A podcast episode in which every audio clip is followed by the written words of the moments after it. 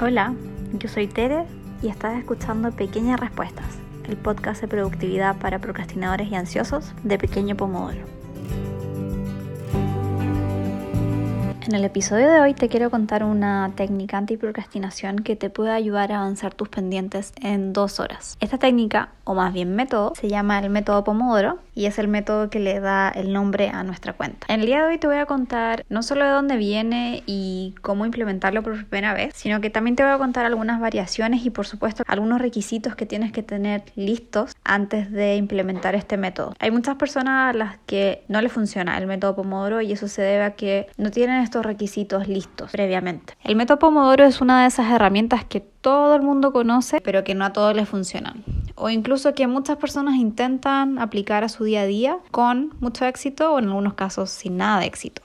Y eso se debe a que el método suena bastante bien, pero a veces es muy sencillo no implementarlo y procrastinarlo, o simplemente implementarlo de una forma no correcta o no adecuada para nuestro estilo de estudio o trabajo. Entonces, una breve introducción del método antes que nos vayamos a cómo funciona y cómo lo puedes implementar. Este método lo inventó un italiano que se llama Francesco Cirillo. Lo inventó de hecho cuando él estaba en la universidad y quería usar un método de gestión del tiempo que le permitiera ser más productivo y eficiente. Entonces, Francesco creó este método en los años 80 y para el nombre se inspiró en los típicos relojes que ocupan las personas cuando cocinan y que simplemente te dan un rango de tiempo entre 25 a media hora de esa forma, creo el método Pomodoro clásico que todos conocen, en el que se proponen espacio de trabajo de 25 minutos y espacio de descanso de 5. Su propuesta era que al trabajar muy concentradamente y muy enfocadamente en ciertas tareas, íbamos a lograr avanzar mucho más en dos horas.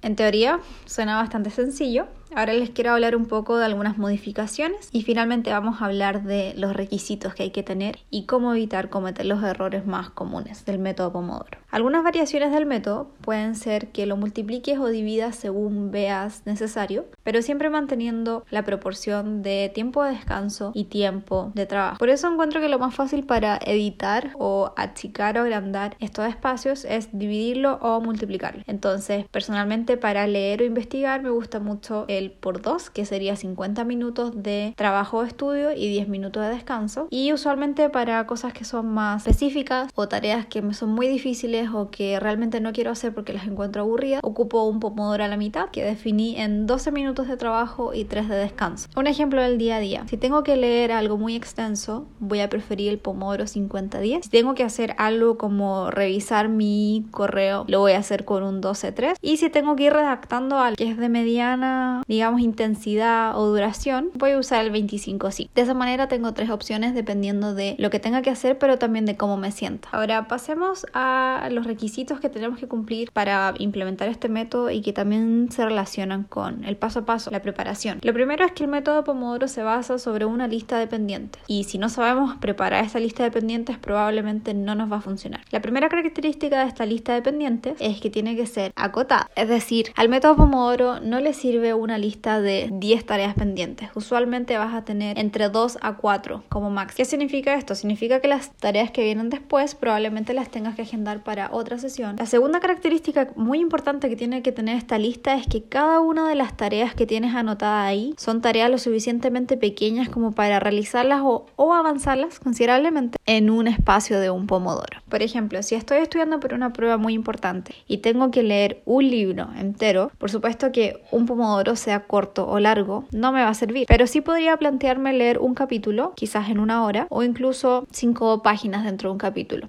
En el fondo lo que quiero ilustrar es que la forma en la que dividas las tareas tiene que ser congruente con el tamaño de tu pomodoro. Es muy fácil frustrarse y pensar que el pomodoro no te sirve cuando te agendas tareas muy grandes y no las subdivides primero. Esa es otra habilidad, por cierto, poder subdividir tus tareas. En este episodio no vamos a entrar en eso, pero una breve recomendación al respecto es que puedas pensar tus tareas de forma cronológica. Piensa en el proceso que tienes que realizar para completar una gran tarea. Piensa qué tienes que hacer primero, qué tienes que hacer después y comienza a subdividir pequeñas tareas. Cada una de esas tareas las puedes convertir en parte de un pomodoro. Empezamos con el método pomodoro. Para esto vas a necesitar algún tipo de reloj. En la descripción de este episodio dejé una página web que me gusta bastante, que funciona como una versión de escritorio para el computador del método pomodoro y que además es personalizable. O sea que ahí podrías crear pomodoros más largos o más cortos, como mencionaba previamente. Una vez configurado el método pomodoro y sus tiempos, simplemente partes. Esto es lo más complicado, ¿cierto? Especialmente cuando somos procrastinadores. Lo más difícil es partir. Lo bueno del método Pomodoro es que como ya sabes lo que tienes que hacer, le pones play y simplemente te pones a hacerlo, independiente de si lo estés haciendo bien o mal. Simplemente lanzarse a hacerlo, porque realmente lo que activa la motivación es ver que podemos avanzar. Luego de trabajar tus 25 minutos, viene un break de 5 minutos. Si necesitan ideas pueden buscar un post que subimos hace poco en nuestro Instagram donde damos ideas para actividades que pueden realizar en sus breaks si es que son de 5, 10, 15 o hasta media hora. Y es muy importante tomarse este break porque esto es lo que hace que la productividad se mantenga constante. Luego, 25 minutos de nuevo, vuelven a trabajar y así hasta que completen dos horas. ¿Qué pasa después de las dos horas? Es necesario tomarse un break largo. En general, el método Pomodoro clásico, el 25 y 5, considera un break de 15 minutos. Podrían alargarlo un poquito más, pero aquí la clave está en que cada uno sabe cuánto es el máximo que puede descansar, siendo capaz de volver después. Y bueno, para terminar este episodio, que espero que les haya ayudado a entender cómo empezar a implementar este método y cómo hacerlo de forma que realmente se adapte a usted y a sus necesidades. Tenemos algunas razones de por qué el método Pomodoro es efectivo y funciona. De partida porque 25 minutos es un espacio suficientemente largo y corto de tiempo a la vez. Es largo porque concentrados podemos avanzar muchas cosas y es corto porque nuestro cerebro usualmente se va a poder mantener concentrado por 25 minutos. Lo mejor de todo es que ayuda a avanzar en la lista de pendientes y también nos ayuda a construir listas de pendientes de otra forma, siempre teniendo en cuenta de cuál es el largo de esta tarea o cuántos pomodoros, por ejemplo, necesito para hacer este tipo de tareas. Por supuesto, lo mejor es que nos hace sentir productivos, nos hace sentir bien con nosotros mismos y ser efectivos con nuestro tiempo siempre nos va a liberar más horas que idealmente podríamos usar en nuestros hobbies o simplemente en descansar. Esperamos que lo pruebes. Cuéntanos cómo te va a través de nuestro Instagram. Acabas de escuchar Pequeñas Respuestas, el podcast de productividad para procrastinadores y ansiosos de Pequeña Pomodoro. Si te gustó, suscríbete o compártelo con alguien a quien le pueda servir.